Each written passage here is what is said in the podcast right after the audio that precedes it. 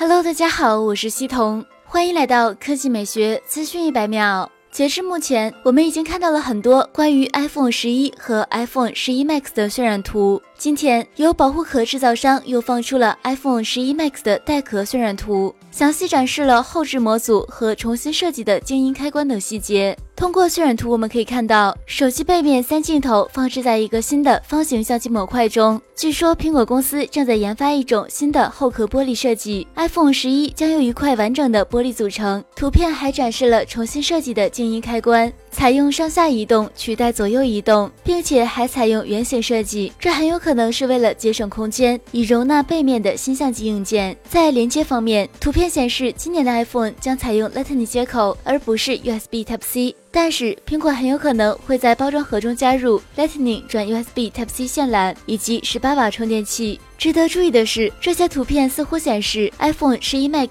比 iPhone X Max 将有更小的刘海儿。但是，此前大多数传言的普遍共识是，iPhone 十一 Max 与 iPhone X Max 正面几乎完全相同。你会购买今年最新的 iPhone 吗？